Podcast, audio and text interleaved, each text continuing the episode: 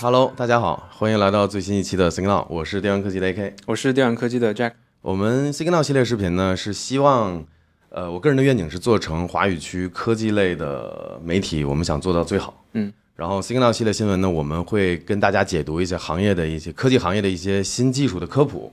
然后呢，还有一些新产品的动向。还有一些对于行业趋势的一些点评。对对对，我们会揉一下我们自己的一些思考，这个希望能给我们看我们 Signal 系列视频的观众提供一些很有价值的一些信息。对，然后其实我们这个形式，我自己观察，在国内好像没有，在华语区吧，好像没有特别像我们这种形式的。就不能说独一无二吧？我觉得独树一帜是可以这么说的。我觉得可以，希望大家关注我们这个系列。然后呢，一周我们会有几期，嗯，然后带大家了解一下科技数码这个行业一些新的动向，对，给我们观众一些价值。当然还有一些就是我们对于科技行业的一些趋势的一些点评了。对对，这个就是我们 Signal 系列。然后我们一周会做好几期。对，嗯，大家的话，大家可以就是订阅起来，然后多多追更。好，如果大家是那个通过 Podcast 来来收听我们节目的话呢，我们之前的话 Podcast 的话会是跟视频一样的内容，就是一样的音频，一样的长度。然后之后的话呢，我们会把我们现有的三期的 Signal 整合到一期，然后会在一个固定的时间去发布。那如果你是之前就听 Podcast 的话呢，只是听 Podcast 的话，对你来说变化应该是不大的。但是如果你想要提前的看到我们的内容，你可以去我们的各大平台 B 站、YouTube 去看我们的视频版本。AK 啊，最近有个新闻，就是我们玩家玩了很多年的任天堂 Switch，它出了已经五年了嘛，嗯，然后销量呢，终于是看到慢慢的开始下滑了，嗯，是不是代表着已经市场已经饱和了？我们今天可以来聊一下 Switch 这个销量下滑之后背后的一些问题和逻辑，我们跟大家聊一下。对，那我们就聊回今天的主题，就是任天堂的这个 Switch 销量是终于开始下滑了，而且滑的还挺厉害，因为前年四月到去年四月这个财年，任天堂是公布他们销售了两千八百万台对。Switch，然后从去年四月份到今年四月份，这个销量刚出来是两千三百万台，下滑了得得有百分之二十，有百分之二十。啊、这个还是建立在任天堂还出新主机的情况下，对 Switch OLED 嘛，我们公司有三个同事都买我，们我们都买了。然后呢，明年任天堂自己官方预测，它这个销量还要再下滑，从今年的从上个财年两千三百万，它要调到两千一百万台。嗯。然后任天堂对自己的这个产品的销量预测一直是还是挺准的，因为它会多次在一个财年中，它会多次的变化，呃，就是会动态的调整它的这个预期销售预期。其实这个东西很重要，为什么呢？给供应链、给他自己备货，还有做预期的这个财报都是很重要的。所以任天堂按历史来看的话，它的自己的销量的预测都是挺准的，尤其是它动态调整。呃，但是其实还是有浮动空间的。比如说，它预测明年就下个财年嘛，会从上个财年的两千三百万调到两千一百万台。对。但是其实可能再过个几个月、半年之后，有可能会再调到一千九百万，甚至可能会调高，这个都有可能。但是我们从这个事情解读出一个解读出几个点吧，就说为什么 Switch 卖了这五六年了，一直都是这种曲线啊，很稳的，现在终于开始到一个 tipping point，开始往下走了。是为什么呢？任天堂官方自己在一次这个采访里面，他说是有电子元件的组件、芯片这些东西短缺。那我认为这是一个原因，很重要的一个原因。但是另一个原因，我认为啊，可能就预示着这个主机已经在市场上，全球市场已经饱和了。那现在全球的话，我们现在是有七十多亿人嘛。首先肯定是发达国家，他们有钱去买这种娱乐设备，可能就最多就一半嘛，可能就三十多亿人。那三十多亿人里面的呢，那要挑出些会玩游戏的，那就是年轻人、小孩子，对你还不能算，你还不能算老年人。那可能就更少了。而且你说游戏的话，它是游戏机是分群体的嘛，有些人玩 PS，有些人玩 Xbox，有些人玩 PC、那有些在人是全全站党，啊，有像我们一样是吧？那那在里面有意愿去购买 Switch 的人，我觉得可能已经饱和了，已经接近饱和了。就刚才 Jack 介绍的没错，就是我们以全球这个尺度来看啊，就是七十亿人，然后有多少真正的游戏玩家，然后年龄可能又到十几岁到二三十岁才是这个游戏机的主要的受众嘛。你这么算下来，可能我随口说，可能五亿、十亿的这个市场就这么大。对，然后不代表所有人都会买任天堂家的主机。那我们结合历史上的数据，就是任天堂自己卖的最好的主机，主机啊是 Wii，是一点零四还是一点零七亿，刚刚突破一亿嘛，卖了其实就跟 Switch 的差不多了。对，Switch 刚刚刚刚把它超了，嗯就是前几天的事儿，这个销量上。然后，但是他们自己家的掌上设备，包括 GB，还有历史上最成功的掌机是其实是 NDS，它卖了一点五四亿。对，GB 呢，二三十年前的事儿了，它卖了是一点一八，不到一点二亿。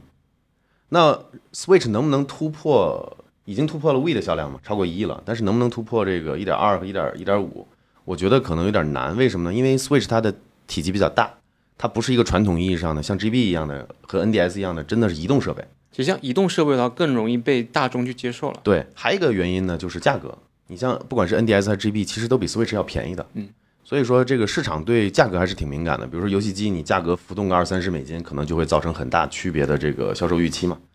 所以说我估计，比如说明年下个财年，任天堂不是预计要卖两千一百万嘛？对。然后再过一年，可能它要下调到一千五百万，再下一年可能几百万，它就已经完成了这种销售的这种曲线了。就大家想这个事儿，其实挺夸张的。全球哦，我们算起来就随便说，可能五亿到十亿的一个潜在的玩家群体。然后呢，可能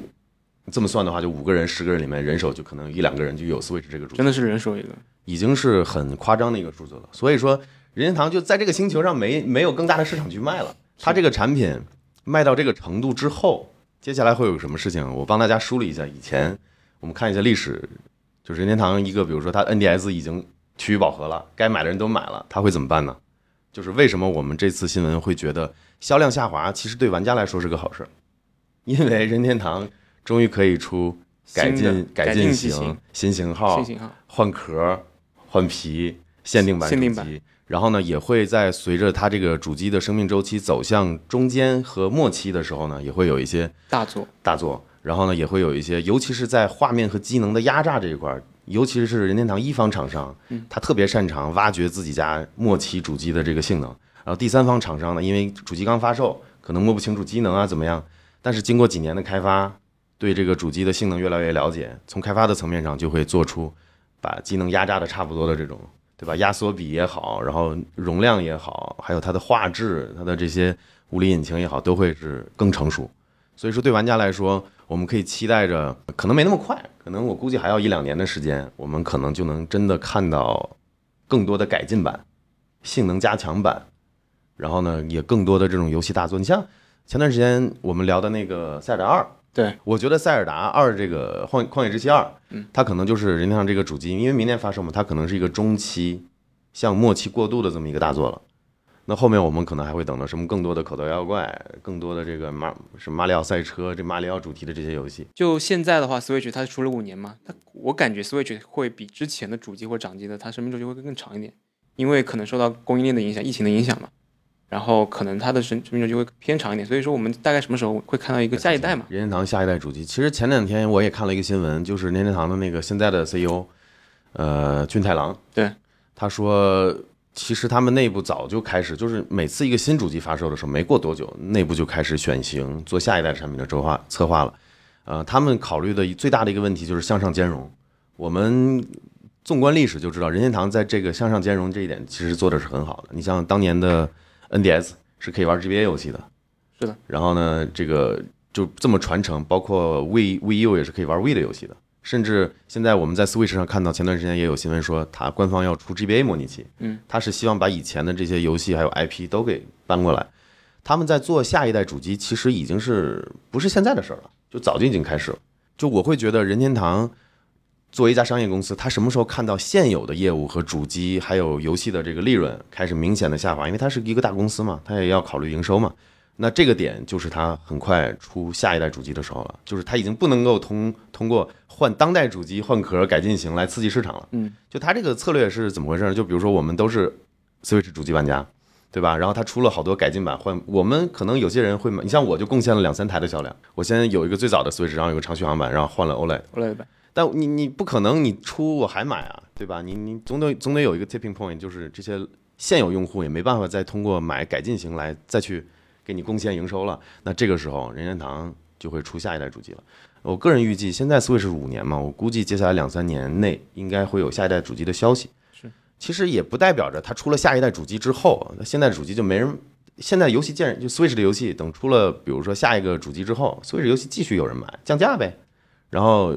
调调整价格之后，也会有新的用新的玩家进来嘛？那些比如说五到十亿的玩家市场，有些人可能还是觉得 Switch 太贵，那等它降到可能七八十美金，他可能就买了。这个市场就是下沉嘛，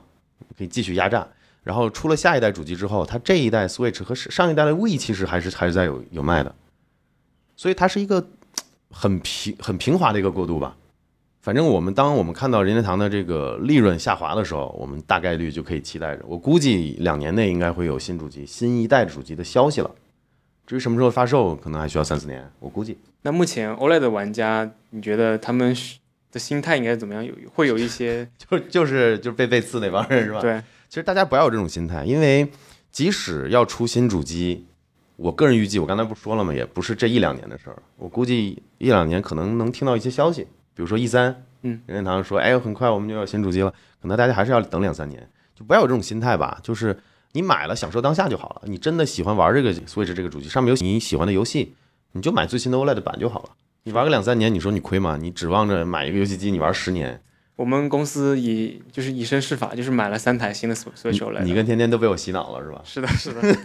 我我应该去任天堂干销售，所以我觉得我的推论啊，今天我们这个话题也就差不多聊到这儿，就是说我们现在已经看到了 Switch 的主机下下滑了，销量下滑了，而且任天堂自己官方调了销售预期了，然后明年后年基本上我们就已经看到去年应该是它的一个销售的巅峰，然后接下来就是下滑，下滑就会意味着任天堂会想着去。刺激现有的 Switch 用户去升级，升级，比如说 Switch Pro 之类的这样的机型，嗯然后再过一两年，就是从现在算起，可能三四年，可能就会有新的主机出来，三年左右吧，我估计。这跟我的预呃预测的应该是差不多的。其实你纵观以前的游戏机历史，差不多都是这样的，六七年、七八年，可以说认为一个时代吧，在任天堂这里来看的话，当然你不能拿索尼和 Xbox 来比，他们是因为销量不行，赶不上任天堂，然后不断的出改进版本，而且而且而且他们是受到对方的那个，就对方比如说索尼出了 Pro 版本、嗯 x b o x 一定要出标嘛，，是的，也一定要对标的。所以呢，就是不要急，我觉得两三年，我们期待着下一个形态的任天堂的新主机吧。还觉得你就是还得玩游戏，别 care 这些消息太多，对对对，就就你的意思就是不要看我们的视频了是吧？听多了没用。也不是这么说。OK，那我们就那我们关于这个话题就跟大家聊的差不多了，对吧？关于任天堂这个 Switch 销销量下滑，我们有了一些解读，希望能给大家提供一些视角，对，考虑问题的视角，也很开心。我自己作为任天堂的人豚，也希望着改进型，因为现在目前的 Switch 的机能确实太差。我指的不是单纯的画面，就是它的载入速度也好，I O 方面的，I/O 也是太局限了，也希望你尽快出一个。我现在动森玩一场动森载入时间要一分钟，就二零二二年了，一个动森这个游戏，你载入还要一分钟才能进游戏，我觉得是是挺挺愤怒的。终于看到任天堂销销量都下下滑了，就赶紧出改进型。所以说我们现在结论要感觉大家别买了，这个大家出的更快了这。个大家自己自己去判断这个事情啊嗯，应该没那么快出新出新型号，行吧？希望呢今天这个主题对大家能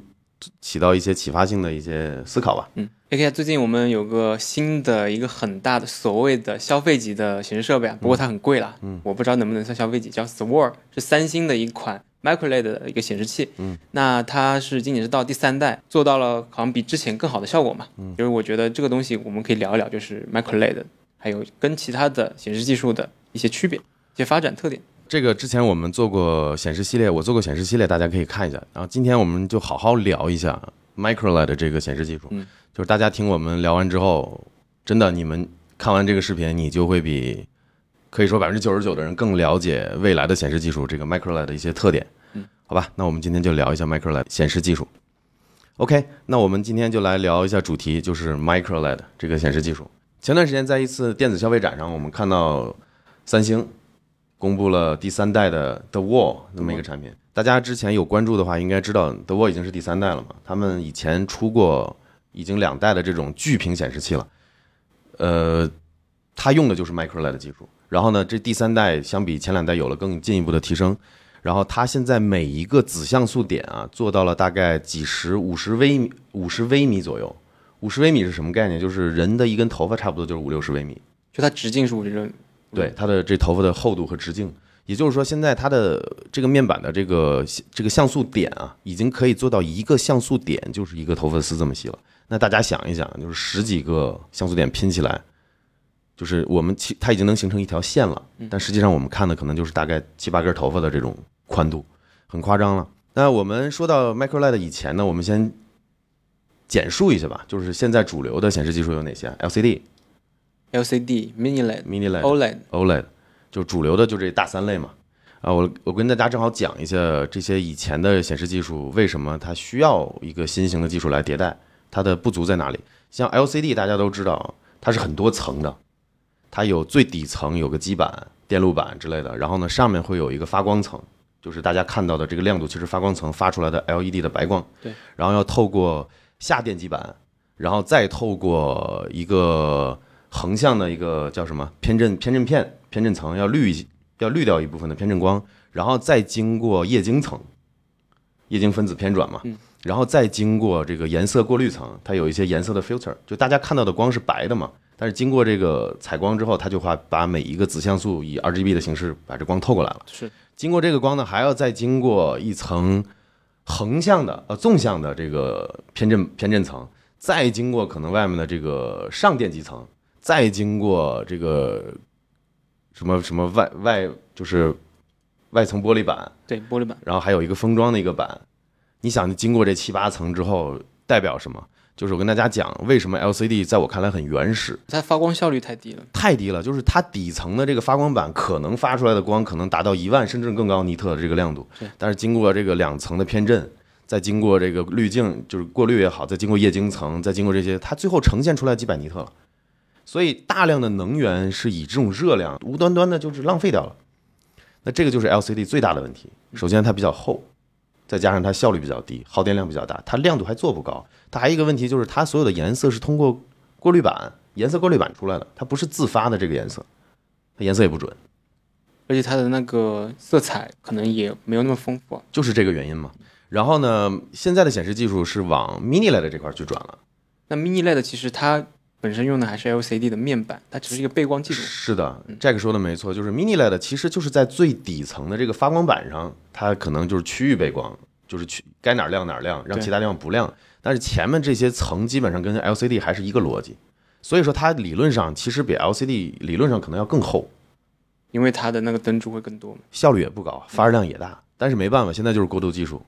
为什么呢？这就这就得说同期吧，现在也是主流的一个显示技术，就是 OLED。对，OLED 的成本呢相对来说会更高一点。OLED 一是成本高，二呢是它最大的问题就是它是有机材料，对，它会有像电池一样，它是个消耗品。OLED 这个显示技术呢，三个子像素 RGB 的子像素，它寿命都不一样，所以很多厂商要调整这个子像素的大小和功率，一切都在向这个有机材料，就是这个寿命问题、烧屏问题做妥协，因为它的价格和它的寿命，这个产品就没办法是终极的一个解决方案。所以我们现在来到了就是 Micro LED 这个技术，Micro LED 就是用的是无机材料嘛，嗯，无机材料的优点就是没有寿命问题了，就不不会烧屏，或者说寿命非常非常长。再加上它还具备 OLED 的这种特性，就是不需要额外的一次封装，也不需要底下的基板，甚至你可以简单的粗暴的理解，就是一两层直接让它发光，每个像素每个像素点都是自发光、自带颜色的。那从这一点来说，这个光的这个效率特别高，就是它不需要去，就是比如说消耗同样的能源，它这边的光根本就没有经过这么多层的过滤，它可能损耗非常非常小。还有一个特点呢，就是它的像素可以做到非常非常非常小。借助着这种实验室的技术，对吧？每一个子像素能做到三三三微米左右，意味着什么？就是十个子像素甚至二十个子像素，我拍成一条线，可能就是头发丝的这个直径。直径非常非常夸张了。然后就是我们回到这个这次的新闻啊，就是看三星的 The Wall 这个产品，它我记得它上一代产品它有一个概念叫做 Pixel Pitch，就是两个子像素之间的距离，它可以做到什么程度？能做到毫米，甚至比毫米还要小的级别。那它会按照一个 p 后面跟一个它的这个子像素距离这么一个参数。你像去年第二代的 The Wall 的产品，它有两个，一个是 p 一点六，还有就是 p 一点二。那一点二的更贵嘛，因为像素更密。然后今年的 The Wall 产品就在这个基础上又有了个突破，它的相当于相对来说低端的那个型号能做到零点九六 P 零点九六这个级别，然后它的高端能做到 P 零点六四。所以我很好奇 s w o r d 它是很大的一块屏幕嘛，那它像素做的这么小，是不是意味着它的分辨率会很高啊？对啊，它的分辨率就超高啊，就是四 K 面板，甚至四个四 K 拼成八 K，然后大概是一百多寸、两百寸的样子。然后我看了一下价格，大概是十万美金起吧。就是现在确实是他自己定义成 consumer product，你已经可以买了，可以预定了，全球预定他。我看了他的官方的官网的介绍嘛，嗯他说一方面是一些展示的部分，另外一个就是利用一些给一些奢华的家居环境去使用。是的，有钱人可能会买吧，但是很巧，我们之前接触了一位有钱人，他表示并不感兴趣。对，我们给大家看看，当时他我们聪哥是怎么说的。嗯我跟聪哥提过这个产品，结果他他他表示，哎，没意思，很前沿的这种技术啊，要想下探到市场，是需要一个过程的。嗯我们其实可以从过去的 Mini LED 来考虑这个问题。Mini LED 这个技术刚出来的时候也是挺贵的，那现在很多国产厂商杀入这个赛道，面从面板供应商渠渠道，还有这种元器件这种这种这种级别去把它的价格不断往下压，现在已经能做到一个比较下探到普通消费市场的一个价格了。我觉得苹果也是对于 Mini LED 有一个很大的助推作用。它的 iPad 和 MacBook 嘛，作为高端产品，它是可以用上 Mini LED 的。出货量的话，相对于其他品牌可以做到很大高端产品，对所以可以把那个供应链的价格啊，整个弄更完善，价格也更低。我们能看到现在苹果就在把他们的产品全线往 Mini LED 转，这个趋势我们能看到，因为 Mini LED 还是 LCD 的一个变种，一个 variant。呃，但是最后，其实这个你知不知道，苹果也是非常大的一个 Micro LED 的一个研发的一个公司，他们收了很多相关的公司和技术。我觉得苹果对显示技术方面，还有对 HDR 方面的是要是有很有追求的。然后我们关于 Micro LED 还没说完，它还有另一个非常好的一个非常大的一个优点，一个优势就在于它的亮度。亮度，就是它亮度是怎么来的呢？为什么它能做到这么好的一个亮度？就是刚才我说的，它没有这么多层的损耗。它摆脱了 LCD 的那种限制。对，一层一层衰减，指数级的衰减，指数级的衰减，它就一层，自己发光，直接给你看了。它最多在外面涂一层玻璃基板、玻璃板，封装嘛，保护嘛，再涂一层这个防反射的涂层，OK 了。所以它的效率可以做到非常非常高，而且它的亮度能高到什么程度啊？可能动辄十万起。那亮度为什么那么重要呢？就是显示显示器这个东西，有的大家得考虑户外的场景。就我们现在比如说一千尼特的苹果的手机，你在外面的正午的阳光下看，其实也是看不清的。是，那这已经一千尼特了，那实际上可能两千也不够看，我们可能需要五千甚至一万尼特的这种亮度，才能满足户外的场景。其实其实一千跟两千在户外的区别可能没有那么大。它还是千的这个级别的嘛，对我们可能需要一个更高的一个一个，那这个就只能借助了。现在看来，就是中级的 Micro LED 显示技术是可以做到的。在一九年，加拿大有一家公司叫 View Real，这家公司他们自己公布了一个产品的 roadmap。他们从零七年那个时候只能做到，比如说一千尼特的亮度，到了一九年，他们的这个亮度的这个指标就在指数级的发展吧。到了一九年，已经能做到这个十万尼特的亮度。然后它的这个再结合我刚才说的，它像素可以做的非常，子像素可以做的非常小。它现在已经可以在一九年的时候已经能实现一英寸有三万个像素了，就是 PPI。说到 PPI 就是三万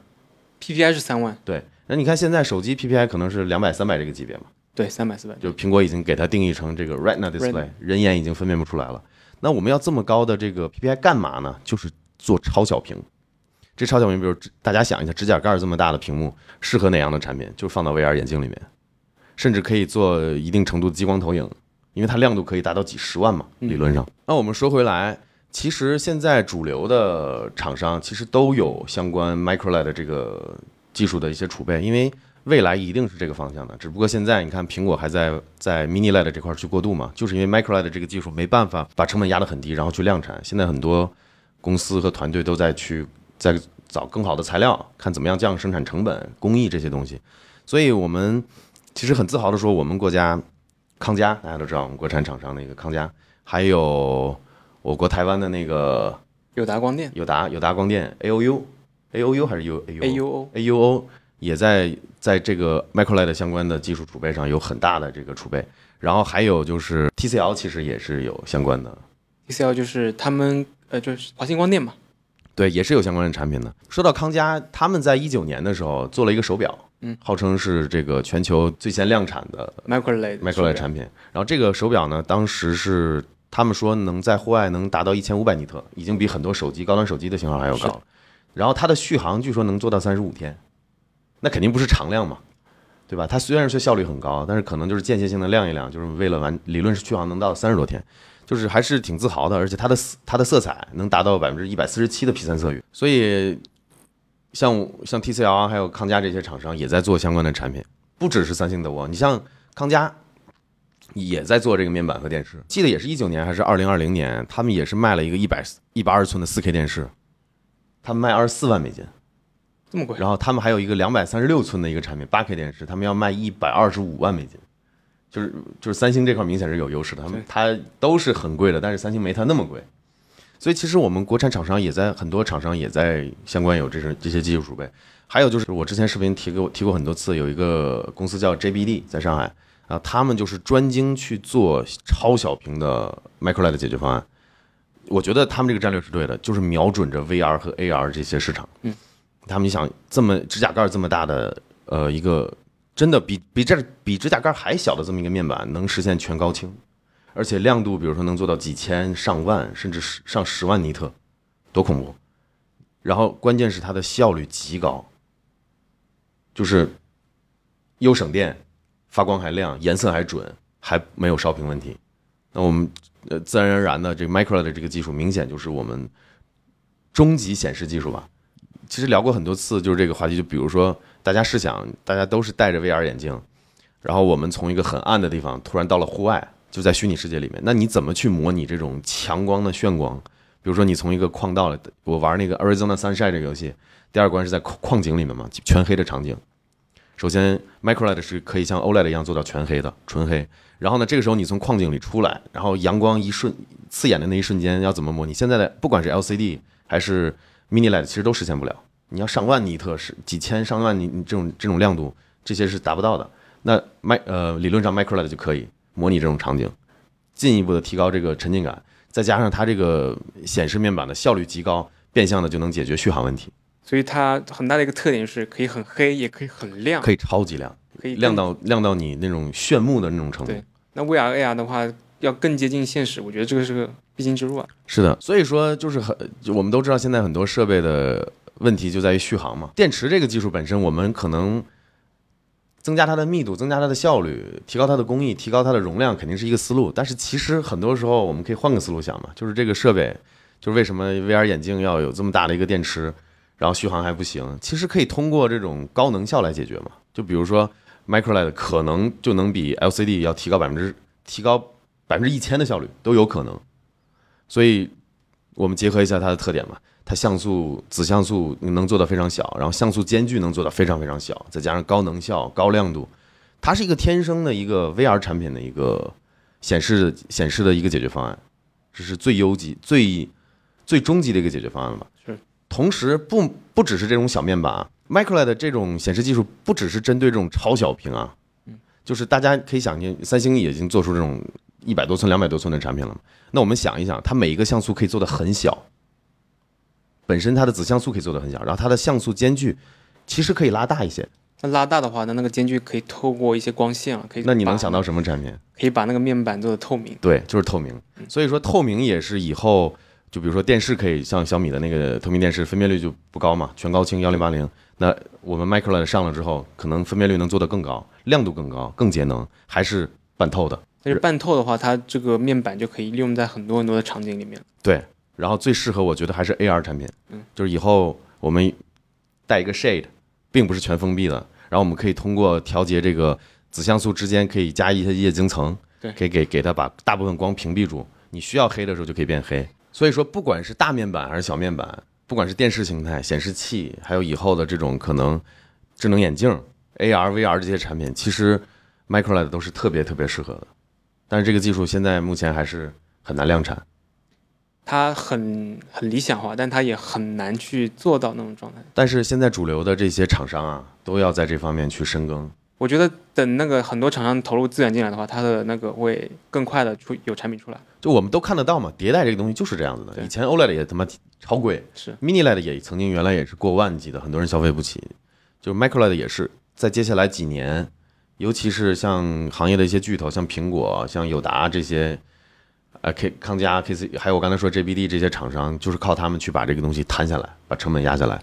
呃，我觉得就是，而且这种提升，Micro LED 不管是亮度啊，还有这个节能这方面，它可能真的是指数级的，去去把以前的这种显示技术给迭代掉。我觉得是还还是很期待的。所以今天我们就希望浅显的能让大家了解到 MicroLED 到底是怎么样的一个产一个类一个技术吧，然后它的特点是什么，我我们已经我相信已经讲得很清楚了。嗯，呃，希望大家也跟我们一样多关注关注这种前沿科技的一些消息，多去了解一下这些，通过我们的视频嘛，多去了解这些信息。希望是我们今天是能把这些东西讲清楚了吧？嗯，给大家足够的这个信息来给你们产生价值。然后呢，最后就是再总结一下，我们今天讲了这个现在主流显示的技术和未来的终极显示技术 MicroLED 的一些区别、一些特点，希望大家能理解。然后我们这期话题就聊到这儿差不多。如果大家希望以后继续看到我们，对吧？节目质量越来越好，嗯记得支持一下我们，就是给我们一些动力嘛。对，就比如说多留言、多转发，这个其实挺重要的。点赞，然后有可能的话，最近那个 YouTube 的会员，我们是听说是 iOS 设备可以可以买买会员了。iOS 可以买会员。听说我看了一个新闻，大家可以关注一下。如果想支持实实在在的支持我们，可能能通过加入我们会员的方式。以后我们的 Signal 系列可能会针对会员有一些小福利，就是搞搞什么抽奖、搞搞互动啊，